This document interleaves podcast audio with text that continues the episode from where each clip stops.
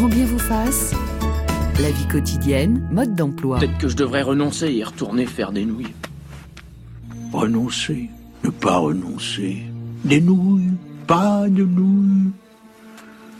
Tu t'en fais trop avec ce qui était et ce qui sera. Comme le dit le proverbe, hier est l'histoire, demain est un mystère, mais aujourd'hui est un cadeau. C'est pourquoi ça s'appelle le présent. Extrait de Kung Fu Panda. Bonjour Yolène de la Bigne. Bonjour Ali. Journaliste et militante écologiste. Euh, vous êtes la responsable de l'université d'été de l'animal qui aura lieu du 26 au 28 août au château de la Bourbancée en Bretagne. Et vous avez publié chez Le Duc les douze sagesses des animaux.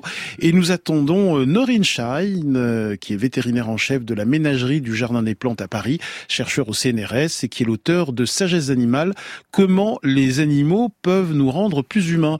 Alors très souvent, Yolène de la Bigne, quand on évoque le règne animal, on pense loi du plus fort, loi de la jungle, on utilise des comparaisons du type euh, l'homme est un loup pour l'homme, et pourtant de plus en plus d'études montrent que l'empathie et l'altruisme, par exemple, existent euh, dans les sociétés animales. C'est ça qui est intéressant, c'est qu'il y a une nouvelle science qui s'appelle l'éthologie, la, la, science du comportement, et puis il y a des nouvelles techniques, le, les drones, la miniaturisation, qui fait qu'aujourd'hui on peut observer des animaux, ce que nos ancêtres ne mmh. pouvaient pas faire. Et du coup, on se rend compte que des siècles et des siècles d'idées fausses, qui nous arrangeaient bien, mmh. parce que c'est sympa de dire qu'on est les meilleurs, on adore se mettre sur un piédestal, nous les humains, donc ça nous arrangeait bien. Donc euh, on se rend compte qu'en fait tout ça est faux, et que les animaux ont une forme de sagesse. Alors pour répondre à ce que disait Sonia de Villers tout à l'heure. Euh, en fait, c'est pas. On croit souvent être les seuls sages parce qu'on a inventé des écoles de pensée, des philosophies, etc. Est-ce que les philosophes sont des sages entre nous? C'est une vraie question pour une émission pour vous, Ali. Hein, mais bon, là où on parle de sagesse euh, chez les animaux, c'est un peu ce que nous on dirait, euh, qu'on on dirait la sagesse de grand-mère. Mmh. Ou la, la, la sagesse, c'est pas de la philosophie. La sagesse, c'est prendre la vie telle qu'elle est, essayer de la rendre le, la meilleure possible. Et ça, les animaux savent faire parce qu'ils ont deux qualités par rapport à nous, ils sont très pragmatiques. On vient de l'entendre. Hein. Le, le, passé, le futur, là là, ce qu'on veut, c'est l'instant présent, c'est déjà bien vivre. Et ils ont quelque chose de très important pour nous, et je, je pense qu'on le développera. Tout ça, c'est pour économiser son énergie. Et à partir du moment où vous économisez votre énergie pour être un, un, vivant capable de l'être, et eh ben vous vous devenez très sage. Il y a des tas de sagesse pragmatiques, profiter de l'instant présent, soigner son corps, etc. Il s'agit de, il s'agit de sagesse populaire. Exactement. Hein, être exactement. raisonnable, avoir du bon sens, du recul, analyser une situation pour mieux s'y adapter. Alors vous, vous assumez votre démarche anthropomorphique. L'anthropomorphisme, c'est la tendance à attribuer aux animaux et aux choses des réactions humaines. Et pour vous et pour Norine Chen qu'on va accueillir dans quelques c'est le refus de l'anthropomorphisme qui a conduit à réduire l'animal à une machine biologique pendant des siècles. Oui, alors c'est-à-dire que l'anthropomorphisme peut être très négatif à partir du moment où on, on interprète, mais c'est pareil entre entre êtres humains, entre nous, hein, quand on interprète quelqu'un à sa sauce entre mmh. guillemets. Donc les animaux, on a été très anthropomorphique en disant voilà, il fait ci, il fait ça, euh, le chien fait ça, mmh. ça veut dire. Et en fait, on se rend compte qu'on s'est trompé. Par contre, l'anthropomorphisme peut être très positif à partir du moment où ça, on essaye d'établir un peu un dictionnaire pour mieux comprendre et pour faire comprendre à l'animal nos propres émotions aussi. Et Marc Bekoff, qui est un grand éthologue, qui a été un, des adjoints de Jane Goodall, la fameuse Jane Goodall, explique que sans anthropomorphisme, vous pouvez pas comprendre l'animal. Il faut bien que vous y expliquiez, comme avec un enfant. Vous savez, quand vous êtes avec votre enfant, vous, vous parlez un peu bêtement. C'est une forme aussi d'anthropobébéisme, je sais pas comment on pourrait le dire. Voilà, c'est une façon d'établir le dialogue. En, en tout cas, l'anthropomorphisme nous a permis de nous rapprocher des animaux. Je prends l'exemple de la fiction populaire dans les années 50-60. Euh, ça a contribué à cet anthropomorphisme. Je pense à Rintintin, Lassie, Flipper le dauphin, Belle et Sébastien. Euh, les animaux mis en scène euh, nous ont permis de voir les animaux autrement, de les voir par exemple doués de sensibilité. Alors, vous avez absolument raison, et surtout, on a, ça a commencé à nous permettre d'accepter leurs émotions. Mmh. Parce qu'on était persuadés qu'on était les seuls à avoir des émotions, à avoir de la joie, de la tristesse, de la peur. Or, on se rend compte que s'il y a bien quelque chose qui est partagé, mais par tous les animaux, c'est bien les émotions. Et même sur des animaux qui pour nous nous paraissent euh, compliqués à comprendre, je sais pas les fourmis ou les, les poissons, vous vous dites waouh. Et ben en fait justement on se rend compte que chez les poissons par exemple il y a énormément d'émotions.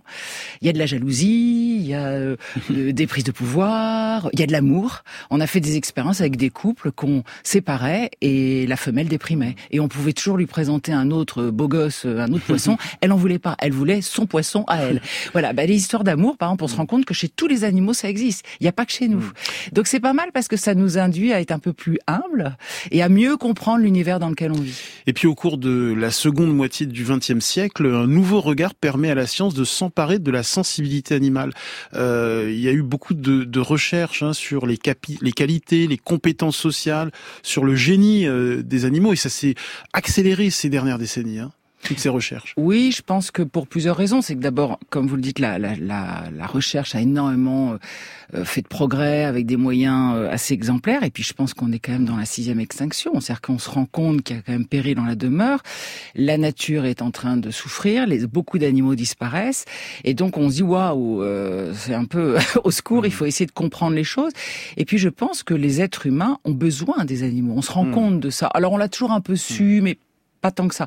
Aujourd'hui, on voit bien le public est très très intéressé par ce sujet parce que l'animal vous offre des tas de joie, des tas d'émotions, des soutiens. On voit bien avec la médiation animale, etc. Et donc on se dit bon, comment comprendre ces animaux et comment finalement profiter de leur qualité et de leur expertise dans leur domaine à eux pour rendre les humains avec une vie plus facile à vivre? Prenons un premier exemple de sagesse populaire. Les, les animaux peuvent par exemple nous aider à nous recentrer. Oui, dès le réveil.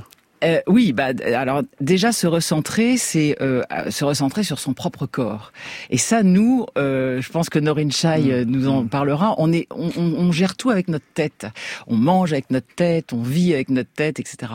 On est des animaux abstraits d'une intelligence remarquable, c'est évident.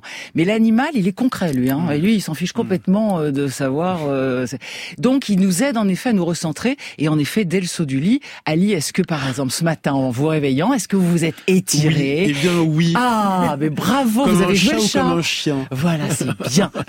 mais je suis sûr qu'il y en a plein qui nous écoutent et qui sont sautés de leur lit comme des comme des, des ressorts, qui sont dit oh là là mon dieu, je suis en retard le et qui se sont déjà mis un stress pas possible et ça c'est très mauvais pour commencer une bonne journée en se recentrant. Bienvenue euh, Norin Chai. Euh, Bonjour, je suis ravi de vous accueillir. Hein. Je rappelle que vous êtes le vétérinaire en chef de la ménagerie du Jardin des Plantes à, Paris et que vous avez euh, publié Sagesse animale. Alors vos discours respectifs, hein, avec Yolaine de Labigne et, et le vôtre, c'est un discours qui ne dit pas que les animaux sont meilleurs que nous, plus intelligents que nous, plus sages que, que les humains.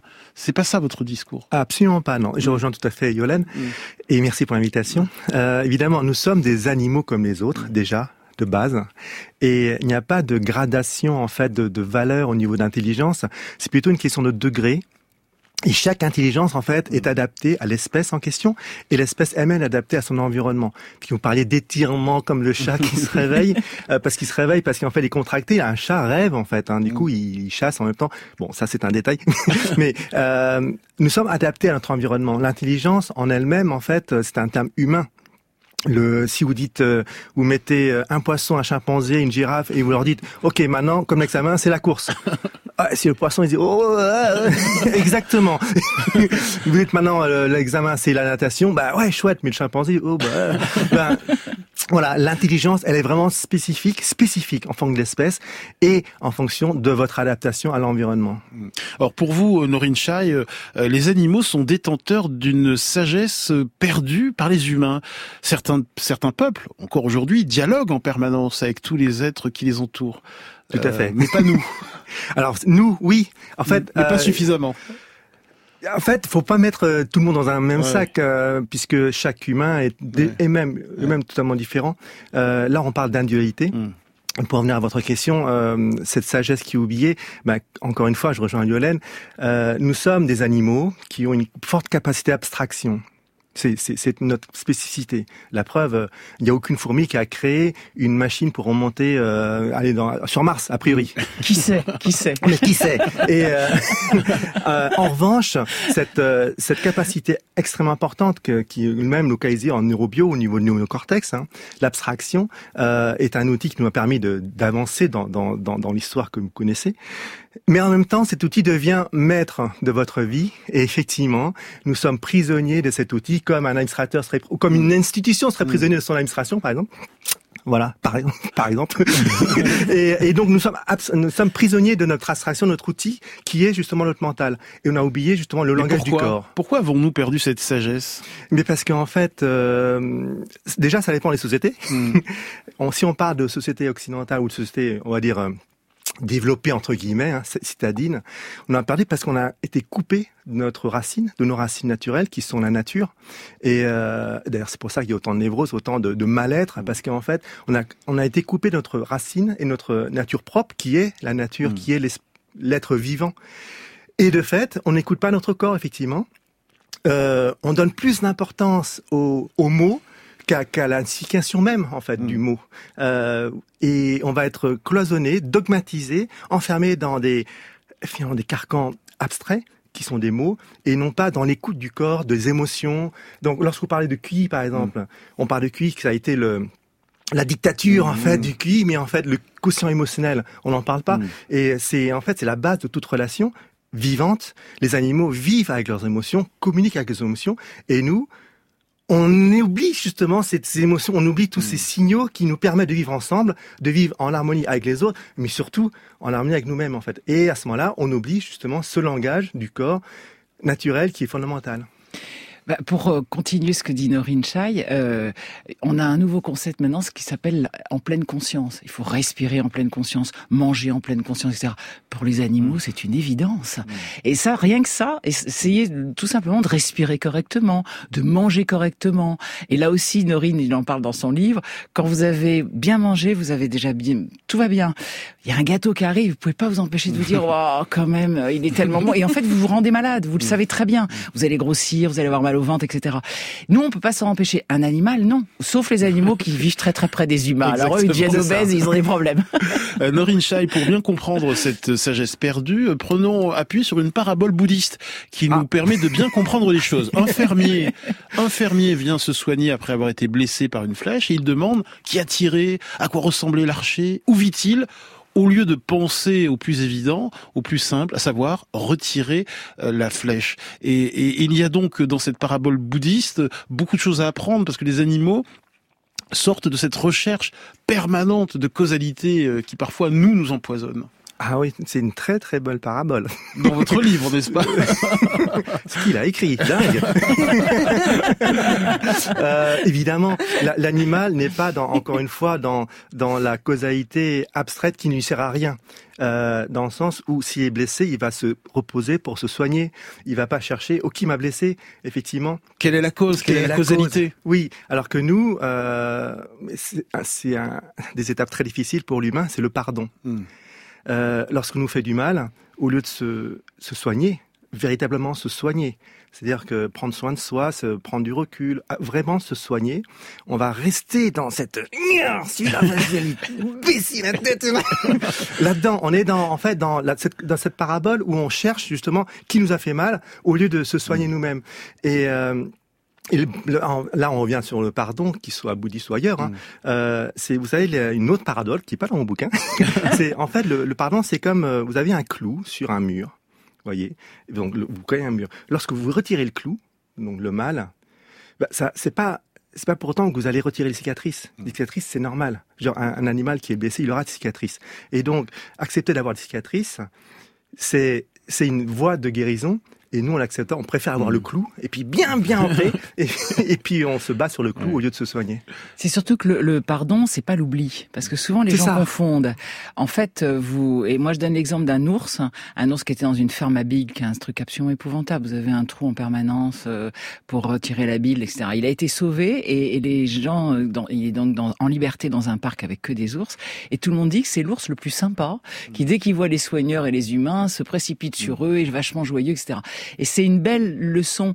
De... Alors, beaucoup d'êtres humains savent quand même pardonner. Il faut, Bien sûr, là, là aussi, hein, faut pas non plus être euh, l'individu. Euh, voilà. Mais savoir pardonner sans oublier, on sait très bien ce qu'on nous a fait. Mais en fait, c'est un outil de survie le pardon. Si vous ne pardonnez pas, vous ne vivez pas bien.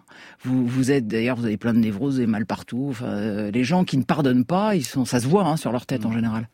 Je, je, voudrais commenter l'image. Vous ne voyez pas Norinshine, mais il est très expressif. Il a sorti C'est formidable. euh, Norinshine, j'aimerais que vous évoquiez une célèbre expérience en, en éthologie. Euh, L'éthologie, c'est la science du comportement euh, animal, et cette expérience montre que les singes et les singes rhésus en particulier, peuvent être dotés d'un sens moral. Oui. C'est une expérience menée en 1964 à Chicago par Stanley Weshkin, et elle portait donc sur un groupe de singes rhésus qu'a montré cette expérience très édifiante. Oui. Alors, euh... c'est-à-dire qu'on installe, oui. je, je, rappelle rapidement l'expérience, on installe deux singes rhésus dans deux cages différentes. À l'un, on présente une nourriture appétissante, une banane ou une cacahuète. Il peut l'obtenir en tirant une chaîne, mais chaque fois qu'il la tire, un autre rhésus, dans la cage voisine, subit un choc électrique. Et l'expérience a été répétée de nombreuses fois avec plusieurs singes euh, différents, et à chaque fois, le résultat était le même. Euh, et qu'est-ce qui se passe au bout d'un moment? Alors, euh, c'est alors c'est des vieilles expériences. Maintenant, on va plus loin. Mmh. Mais je, je commande d'avoir cette expérience. Effectivement, on a, on a une forme de, d'empathie en fait, puisque l'animal ressent ce que ressent l'autre. Quand il subit un choc, subit un choc, il va réagir en fonction. Donc euh, empathie, altruisme, et ensuite nous humains, on va euh, on va traduire ça en, en termes moral. Et parce qu'il ne ce singe Rhésus ne supporte plus la souffrance infligée à son congénère, oui. il préfère se priver volontairement de sa gourmandise plutôt que de voir souffrir son voisin. Oui, et euh, d'un point de vue avec une autre lecture, on peut voir en fait que la, pers la personne, lapsus, c'est la personne, parce que l'individu donc euh, est tellement empathique qu'il va synchroniser par rapport à la souffrance de l'autre, il va l'absorber en lui-même, et du coup pour éviter justement cette propre souffrance individuelle, il va il va justement se priver. Donc c'est très intéressant. Alors maintenant on va plus loin au niveau lecture. Euh, c'est une question d'empathie. Et cette empathie en fait elle est fonction de votre de votre filiation euh, donc c'est très c'est très scientifique hein, de votre filiation en fait euh, phylogénique. Alors que vous, vous avez, par exemple vous êtes moins empathique sur un sur un sur un scorpion ou bien sur une araignée. Oui. en revanche vous êtes beaucoup plus empathique sur sur votre collègue sur Yolène sur le boulet ou sur Yolène pas voilà. de problème. Ou, ou, voire même sur une ou voire même sur sur un gorille ou un chimpanzé parce oui, qu'on est vrai. proche. Et ça c'était démontré en fait. Votre niveau d'empathie de de, de, sensibilité par rapport mmh. à l'autre dépend en fait de votre niveau phylogénique au niveau de, au niveau de l'évolution. Donc ça, c'est un problème de base. C'est qu'en fait, ce singe, il va, c'est pas une question morale, c'est qu'il est proche empathiquement. Mmh. Euh, ensuite, vous avez la, le biais maintenant d'observateur. On sait que la personne qui observe va tout de suite dire, oh, il est empathique, il est moral, ça. En fait, non. Euh, ça, ça dépend de comment est l'individu. Soit il va mal et il se sent justement très très mal parce qu'il voit l'autre être mal, mais s'il arrête, c'est pas pour lui, c'est pour, enfin, mmh. c'est pas pour l'autre, c'est pour lui. C'est, il y a, y a une question de, de survie. On parle de survie en fait. Et euh, et en fait, euh, vous-même, lorsque vous allez voir une personne qui, qui, qui, qui va mal, vous êtes encore plus touché si c'est une personne qui est proche de vous c'est une personne qui est moins proche de vous, vous allez être moins touché.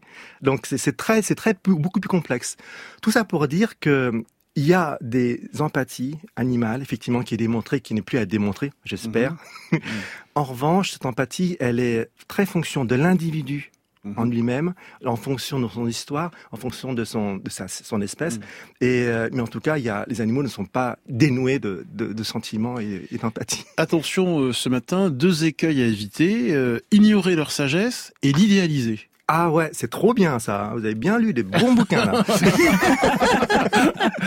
Alors oui, la, le, le, le, problème avec la, enfin, lorsqu'on parle de protection animale, de, de droit de l'animal, enfin toutes ces parties animalistes sans, sans, mm. sans, sans aucune connotation.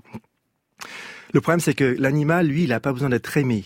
Il a besoin d'être respecté et respecté dans, dans sa nature propre, dans, dans, son, dans son individualité, dans, dans sa richesse et dans son authenticité. Et le problème, c'est que des personnes vont, vont sublimer ça et oh l'animal est, est, tellement beau, l'homme est tellement euh, vilain, euh, méchant, il est méchant, il est moche. Euh, c'est, ça n'a pas de sens. Et l'inverse, l'animal n'est qu'un objet, euh, on s'en fout. Ça n'a pas de sens non plus. L'animal, il doit être juste respecté comme il est. Yolène de Labine. Parce qu'il est intéressant, c'est qu'en effet, c'est très compliqué pour nous de gérer nos émotions face à des animaux. Et on le voit bien par rapport à nos animaux domestiques. On a tendance quand même à considérer nos chiens et nos chats, et même nos chevaux, comme nos bébés d'amour, etc. Et, euh, et non, un, cheval, c'est pas un bébé d'amour, quoi. Donc il y a des gens qui croient bien faire. Hein, ils le brossent quatre fois par jour, ils lui font des tresses, euh, ils le surnourrissent parce que des animaux, des chevaux obèses, il y en a de plus en plus, euh, avec une maladie derrière qui s'appelle la fourbure, qui est épouvantable. Donc voilà, il faut accepter que l'animal, il soit comme un animal. Mais je dirais la même chose pour les humains. Il faut accepter que le mec d'en face, eh ben, il vit comme il en a envie. Et parfois, il n'a pas les mêmes idées politiques que vous. Il n'est pas comme vous. Ben, c'est comme ça. Et, c'est pas pour ça que vous l'aimez pas. Et n'oublions pas une évidence, les animaux sauvages sont sauvages. Hein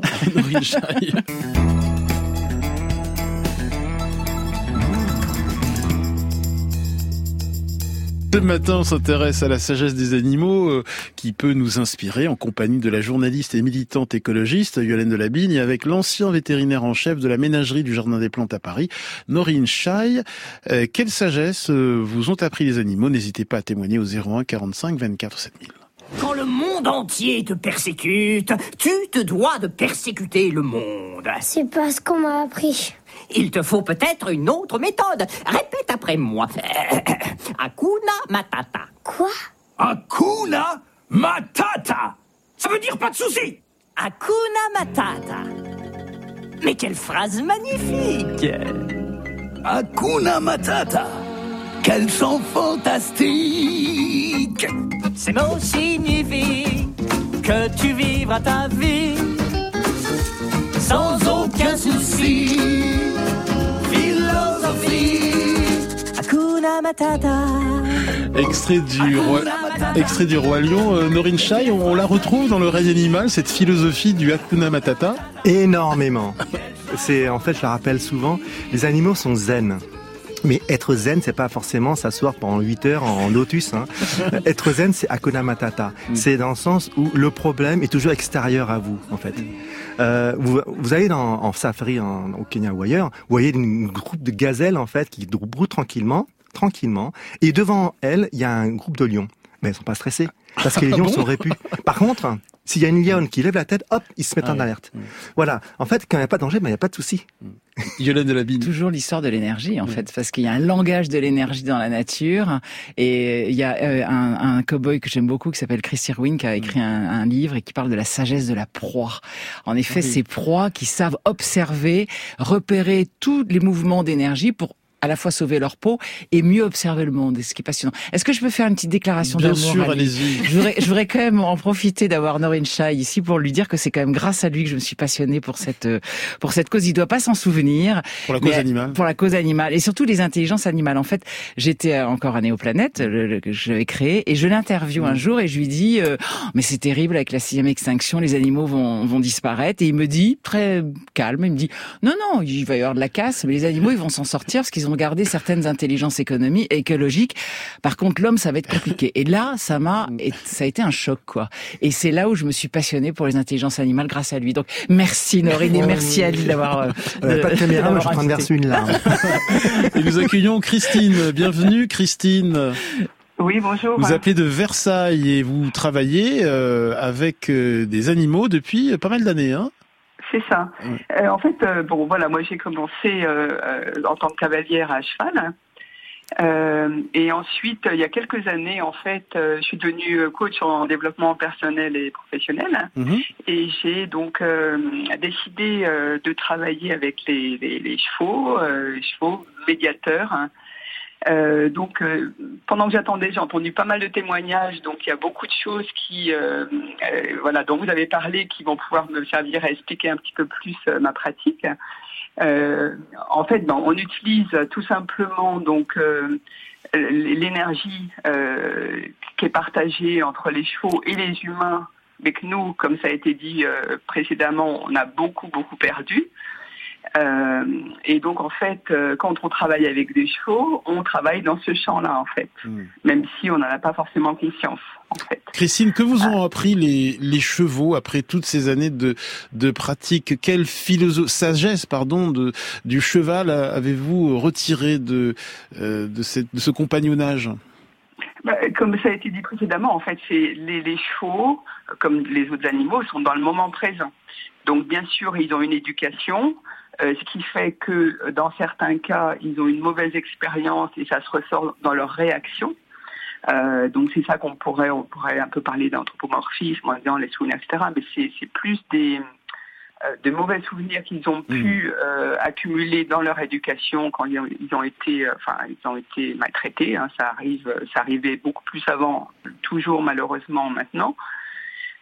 et donc en fait, dans certains cas, quand, enfin, je fais deux choses en fait. Hein. je travaille mm. avec les, chevaux en tant que en développement personnel et aussi au milieu d'un manège pour pour apprendre aux personnes à monter à cheval. Et donc, ce qui est euh, extraordinaire, c'est que il y, a vraiment en fait une complicité entre l'humain qui est au milieu du manège en train d'indiquer au, cavalier ce qu'il faut qu'il fasse, mm. euh, voilà, pour pour apprendre, et le cheval. Donc, il y a vraiment une connivence en fait, un travail d'équipe euh, qui se fait entre l'humain au milieu du manège et les cavaliers qui qui apprennent. Et Hélène de la Bille. Eh ben, en plus, il y a une autre qualité des chevaux, comme d'autres animaux. D'ailleurs, les chevaux ne mentent jamais. C'est le titre du livre de Chris Irwin. Mm. Et en fait, ça permet du coup de vous montrer tel que vous êtes. Mm. Et c'est un exemple typique. Très souvent, vous arrivez, vous frimez un peu, mm. vous êtes là. En fait, vous allez pas bien. Il y a une violence en vous. Il y a... Et le cheval va vous le faire comprendre très très vite. Donc du coup, c'est un animal thérapeutique très intéressant. Comment ça s'explique ça, Norine Chai Ben parce que le, cheval est une proie. Et en tant que proie, il est en perpétuel euh, ouverture avec l'environnement, l'environnement qui peut être physique ou euh, biotique, donc euh, un, vivant. Et le, cheval, en fait, sans votre respiration, votre rythme cardiaque, et comme disait Yolande, sans si vous êtes stressé ou pas. À l'université d'été de l'animal, justement, je fais venir Catherine Mercier qui travaille dans les prisons. Mmh. Elle est psychologue pénitentiaire et éleveuse de chevaux, et elle vient avec ses chevaux dans les prisons et elle obtient des résultats incroyables parce que euh, les prisonniers ont souvent un problème de respect de l'autre, de violence, de gestion justement de leurs émotions qui les débordent. Et avec le cheval, d'abord, il rigole pas. Hein. Quand vous les mettez à côté d'un cheval, ça, ça, calme tout de suite les esprits. Et du coup, le cheval va réussir à aider le timide, à calmer un peu le, petit chef euh, qui, qui sème la terreur, etc. Et on obtient des résultats avec un cheval que vous n'obtenez pas avec un psychologue humain. C'est extraordinaire. Merci beaucoup, Christine, de nous avoir appelé. Alors, Noreen Shine, certains animaux nous enseignent la tolérance euh, parce que les animaux pratiquent le partage des émotions. Ils sont très tolérants? En fait, les animaux sont naturels. Mm. Il n'y a pas de la tolérance quand vous réfléchissez. C'est c'est des c'est des c'est des freins qui sont sociétals, moraux, qui dépendent des sociétés en fait. Hein. Juste, vous résumez euh, leur tolérance de la manière suivante les animaux ne portent aucun jugement sur les individus, quel que soit leur goût sexuel ou leur apparence. Ah bah ça c'est clair. Bah on a vu avec le cheval, mm. euh, l'animal vous accepte tel que vous êtes. C'est pour ça que l'animal est aussi est aussi généreux, aussi généreux dans le sens euh, qui accueille tout le monde. Mm. Et, la tolérance, il y a plein d'exemples. Hein. Si on prend l'homosexualité, par exemple, dans certains pays où on, tue, on massacre, on, torture, on met en prison des homosexuels, alors que l'homosexualité est dans la nature. Dans, il y a des espèces d'oiseaux, par exemple, où il y a 20% d'homosexualité. Les orques, les, lions, les, les girafes, enfin, c'est partout. Et euh, donc, rien que ça, ça vous montre que cette, euh, cette naturalité, en fait, de de l'individu et de l'espèce et n'est pas bloqué par des dogmes ou des, euh, ou, des abstractions. Et Norine Scheid, vous parlez de tolérance éclairée. Qu'est-ce que vous ah, voulez dire par là? Éclairée dans, dans le sens où euh, lorsque vous, vous êtes dans, dans une façon authentique, vous êtes ancré. Et quand vous êtes ancré, vous êtes ouvert en fait à tous vos langages corporels, en, vous et à l'extérieur de vous. C'est pour ça que j'appelle éclairé. C'est un, peu bouddhiste hein, ce que je raconte. Hein. Mais lorsque vous êtes vraiment dans l'authenticité, quand vous êtes authentique en fait, mm. vous n'êtes pas intolérant. Vous acceptez euh, et ensuite bien sûr vous acceptez vous, vous allez classer plutôt en tant qu'animal quelque chose qui est euh, qui va intervenir dans votre survie dans, dans votre dans votre dans vos mm. comportements animaux. Mais il y a vous n'avez pas accepté une personne mm. parce que elle est noire jaune ou homosexuelle ou ça n'a pas de sens. Yolène Delabine nos animaux domestiques nous aiment euh, pour ce que nous sommes que l'on soit beau moche vieux jeune trop petit trop grand en bonne santé ou malade? Oui, parce que ce qui est intéressant chez les animaux et dans la nature, il n'y a pas de normes. En fait, nous, on, les humains, on passe notre temps à obliger, à, créer des normes, des, ça se fait pas, euh, des choses qui se font, des choses qui se font pas, etc. Dans la nature, ça n'existe pas. Au contraire. Et ce que je trouve formidable dans cette tolérance, c'est que c'est ça qui va vous obliger à créer des stratégies, à être intelligent. Je vais donner un exemple. François Sarano, qui est un grand monsieur, qui a été, qui a travaillé avec Cousteau, etc., vient d'écrire un livre sur les requins, qui est un livre magnifique chez Actes Sud que je vous conseille. Et il dit à un moment que la nature n'est que faite que de petits défauts et c'est grâce à des petits défauts que tout d'un coup, on va essayer de trouver une stratégie. Il donne l'exemple de l'hippocampe. L'hippocampe, il, vit dans l'eau, il sait pas nager. Ah, franchement, ah, c'est badaud. C'est ballot. Euh, faut le faire hein, quand même. Ben oui, mais du coup, à partir de là, il a créé une stratégie. Il s'accroche à, à, des, à des algues, etc. Et en fait, il a une vie super. Il s'accroche à des algues, il se débrouille en mimétisme pour ressembler à une algue, donc il est complètement euh, planqué. Et il ouvre la bouche. Et puis c'est service euh, à domicile. Mm. Il ouvre la bouche et il prend tout le plancton que l'eau amène et il, a, il est tranquille à vivre dans son algue. Donc d'un défaut et d'un problème, il a créé une stratégie hyper intelligente. Et en fait, toute la vie, toute l'évolution n'est que ça, hmm. n'est que des, c'est essayer de se débrouiller pour faire comme on peut. Alors que nous, on va passer notre temps et on va souffrir pour ne pas avoir ce défaut, pour être comme maman a dit, comme papa veut qu'on soit, etc. Et comme la société nous impose de l'être. Donc là, c'est une belle sagesse aussi, je trouve. Gwenaël Boulet. Moi, c'était une question. Euh, vous parlez de, vous dites qu'il n'y a pas de normes, etc. Mais est-ce qu'il n'y a pas des règles quand même dans les groupes animaux? Et est-ce qu'il n'y a pas des animaux déviants, par exemple, qui se font ramener dans la règle? Ah, oui, oui c'est une très bonne question. Évidemment qu'il y a des normes. D'ailleurs, c'est la, la, base même de toute société animale. Elle est fondée sur trois euh, piliers importants, justement. Les règles, donc les normes, mais qui sont spécifiques à, à, la, à la cohésion du clan. Il y a le, le chacun à sa place, qui est extrêmement important. Vous avez des meute de loups, avez l'alpha et l'oméga. Donc chacun à sa place vraiment. Et la troisième norme, enfin la troisième, le troisième pilier, c'est la, la, cette notion d'impermanence. Genre que tout le monde sait, les animaux, hein, savent qu'ils vont jamais être chefs toute leur vie. Contrairement, par exemple, des, des, managers qui restent sur le poste. Non, je veux pas, je veux pas quitter mon poste. eh ben, non, l'animal, lui, il va savoir à un moment laisser sa place. Et donc ça, ce sont des normes. Mais c'est pas les normes dont parle Lionel. Lionel parle de normes, on va dire euh, abstraites, sociétales, sociétales, euh, qui n'ont pas un impact sur la survie. Donc les animaux ont des normes, évidemment, ils ont des règles, des codes extrêmement stricts pour éviter les conflits, pour pour permettre justement le euh, de, de, maintenir cette hiérarchie fondamentale dans les sociétés société hiérarchique. Et, euh, et donc, effectivement, il y a des normes. Euh, Gaël nous écrit ceci, contraste amusant entre votre émission et le lancement de l'émission de 9h, Boomerang, où on nous faisait remarquer que certains requins euh, s'entre-dévorent dans l'utérus de leur mère, que les manchots de, de Magellan laissent mourir de faim tous leurs enfants, sauf un, et que les fous à pieds bleus éjectent les œufs de leurs frères et sœurs du nid. Deux visions bien différentes. Il n'y a pas à dire sur Inter, la diversité se cultive. Norin Chai. Ben, euh, c'est très très bien comme remarque. Évidemment, la nature n'a pas besoin d'être aimée, elle a besoin d'être respectée. Et elle a ses règles et elle est euh, parfois, euh, on, la semble immorale, mais elle est ce qu'elle est. Hmm. Effectivement, c'est une question de survie et d'adaptation. De façon un peu schématique, quand on évoque, on le disait au début de l'émission, quand on évoque le monde animal, on pense à la violence, à la loi du plus fort. Dans quelles conditions spécifiques les animaux donnent-ils la mort? Il y a trois grandes euh, comment dire conditions. C'est pour défendre leur territoire leur progéniture ou quand il s'agit de se nourrir. Et vous le dites dans votre livre, Norin Shai, la plupart des animaux n'aiment pas la violence inutile. Ah bah ça paraît contre-intuitif parce que on a plutôt l'impression de se dire oui, les animaux sont trop dévores, euh, c'est euh, euh, voilà, c'est la loi du plus fort. De façon caricaturale, c'est ce qui vient à l'esprit. Ouais, exactement. Mais en fait, vous savez, il y a une publication qui est sortie dans Nature en 2016 qui classe en fait les, les sociétés animales les plus les plus meurtrières, les plus les plus agressives. Et là-dedans, en fait, arrive le suricate. C'est le premier. Et l'homme n'est pas dedans. Euh, donc, en fait, il y a une question de comportement spécifique. La, mort en soi, euh, alors là, c'est être un peu perché, mais la mort en soi, en fait, n'existait pas dans, dans le animal. C'est une phase, en fait. C'est un état différent. L'énergie, il n'y a pas de c'est très, c'est très difficile à expliquer. Mm. Il n'y a pas de mort. L'important pour l'animal, c'est ne pas souffrir. Mm. C'est le stress. Mais la mort, c'est un, un, concept en fait. Vous voyez, euh, c'est vachement intéressant en fait. Quand vous commencez à réfléchir à ça, il y a certaines populations humaines, euh, des Indiens par exemple au Canada, qu'on appelle des, je bien le nom. Ça reviendra. Ça reviendra. euh, le mot mort n'existe pas. Mm. Le mot mort n'existe pas. C'est une phase en fait. Et si vous regardez dans la nature, si vous avez une vision encore plus haute, plus un peu au-dessus de la mêlée, vous voyez qu'en fait, c'est que des transferts d'énergie, mm. en fait. Euh, et, euh, et, finalement, il y a, y, a, y a un transfert d'énergie de on mange, vous faites manger, vous mangez. Il y a, c'est, très, c'est très, euh, c'est très fluctuant. de la Oui, puis une fois de plus, très pragmatique. Ce que l'auditeur disait, il a raison. Les, il y a des parents qui tuent leurs enfants parce que souvent ils peuvent pas les nourrir. Vous savez, il y a l'image là qui a fait un scandale sur la cigogne qui a jeté un de ses bébés hors du nid parce que manifestement elle ne pouvait pas le nourrir. Donc c'est vrai qu'il y a une dureté. L'animal qui ne va pas pouvoir être nourri, qui est handicapé, qui et pas toujours d'ailleurs, hein, il y a d'autres exemples, mais souvent bah, parce que parce qu'on n'a mm. pas le choix. Donc c'est un peu dur, mais c'est la vie.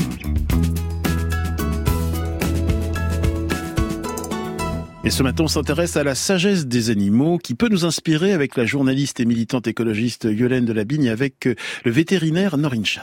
Oh mon Dieu, ce que c'est bon de vivre. Essaie, détends-toi. Oui, Rafraîchis-toi. Mets-toi à l'aise. Viens sur mon ventre. Et laisse-moi te dire une chose, petit frère. Si tu travailles comme cette abeille, eh, tu te rendras malade. Ne gâche pas ton temps pour l'impossible. Et si tu peux le trouver, alors tant mieux pour toi. Et tu verras que tout est résolu lorsque l'on se passe des choses superflues. Alors tu t'en fais plus. Il en faut vraiment peu, très peu pour être heureux. Vous avez évidemment reconnu euh, le livre de la jungle. Comment euh, s'inspirer de leur sagesse, la sagesse des animaux pour mieux profiter de la vie et peut-être être heureux, Yolène de la Bigne? Eh ben, quelque chose de très compliqué pour nous, aller vers l'essentiel. Mm. Et l'essentiel, souvent, on passe à côté, surtout dans notre société où on a tellement, tellement de sollicitations et on a tellement de choses à notre portée.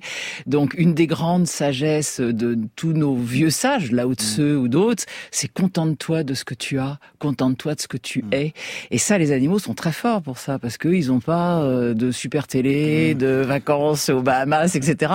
Donc, ils ont, ils ont continué une vie simple.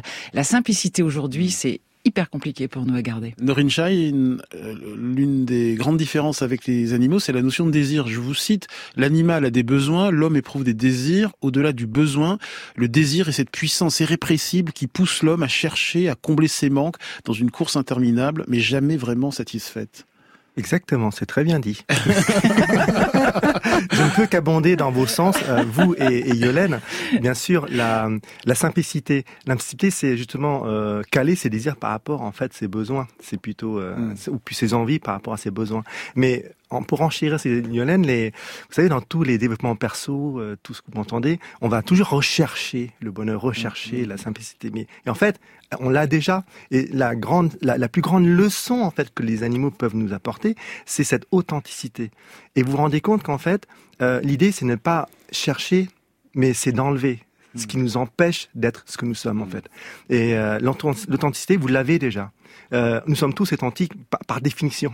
Mm. Et euh, l'idée, ce qu'on en regardant les animaux, eh bien, on se rend compte qu'il y a plein de choses qui sont superflues et qui nous empêchent, nous nous, en, nous ancrent et, nous nous emprisonnent en fait dans, dans cette liberté d'être nous-mêmes. Je vais me faire l'avocat du diable, mais sans le désir, pas de grandes découvertes, de grandes inventions, de grandes œuvres d'art, de grandes réalisations pour transcender notre condition euh, d'animaux humains. Alors, c'est une très bonne euh, Comme je vous disais, l'homme est un animal. Zoologiquement, biologiquement, c'est un animal. En revanche, il est différent des autres animaux, comme tout autre animal, toute espèce. Nous avons cette capacité d'abstraction, de création que, les autres animaux n'ont pas. Certains en ont bien sûr de création, mais nous, nous avons le top level. Et effectivement, euh, aller au-delà de soi est un besoin spécifique de l'homme en tant qu'animal. C'est un véritable besoin physiologique et psychologique. Là, on est dans la, dans la nature et c'est pas finalement, mmh. c'est pas euh, une contre contre-indication, une contre-indication, une euh, antipathie, hmm. antinomique, en fait, parce qu'on disait, c'est que on a, c'est un besoin. Vous, savez, vous connaissez la pyramide de Maslow, cette fameuse pyramide, ouais. Eh bien, au cinquième étage, c'est pas les étages, c'est plutôt des d'autres niveaux de, de besoin. Notre besoin en tant qu'humain, c'est de se dépasser, donc être en soi, ensemble, parce qu'on sommes une espèce grégaire, mais se dépasser, d'aller au-delà de soi. C'est un véritable besoin. C'est pas une, c'est pas un luxe, c'est un, un besoin. Et je dirais que c'est son talent, c'est le talent des êtres humains. C'est grâce à ça qu'on a fait des civilisations extraordinaires. Mais c'est là où arrive la sagesse, c'est qu'à un moment on peut se dépasser, mm. mais avoir besoin aussi de réfléchir, de se dire bon bah là on, calme le jeu, c'est bon, mm. j'ai fait ce qu'il fallait. Et là c'est très compliqué souvent. Un mot de conclusion, Norine Chai, euh, vous écrivez que c'est en retrouvant notre animalité que nous trouverons notre humanité. Ah ouais, j'aime bien celle-là, ouais. Parce que non mais vraiment en plus. Non mais, non, mais... parce que c'est du second degré. Faut oui. les auditeurs pensent que vous ayez un melon comme ça. Euh, c'est vraiment le second degré. pourquoi je pourquoi je dis ça? Parce qu'en fait, je l'applique toujours à moi-même en fait. C'est euh, c'est un, un, une vérité que j'essaie de, de, de travailler pour l'atteindre. C'est pour ça que je dis ça. C'est qu'on dit des choses parfois, mais on l'atteint pas. C'est mm. comme si vous voulez, c'était un, un travail intérieur qu'on doit atteindre. Alors pourquoi l'animal en retrouvant notre animalité, on retrouve notre humanité? C'est parce que lorsqu'on retrouve notre animalité en tant que condition d'être vivant, on se retrouve en tant que authentique. Et notre authenticité par rapport au monde vivant, c'est notre humanité. C'est pour ça qu'on va mm. retrouver notre humanité. En tout cas, j'aimerais que vous reveniez euh, bientôt pour parler d'altruisme, d'empathie chez les animaux et, euh, et, et l'inspiration pour nous autres humains. Merci beaucoup, euh, Norine Chai. Sagesse animale est publié chez Stock. Merci Yolaine Delabigne. Les douze sagesses des animaux est publié chez Le Duc Pratique. Deux ouvrages vraiment complémentaires que je vous conseille. Grand bien vous fasse est un podcast France Inter.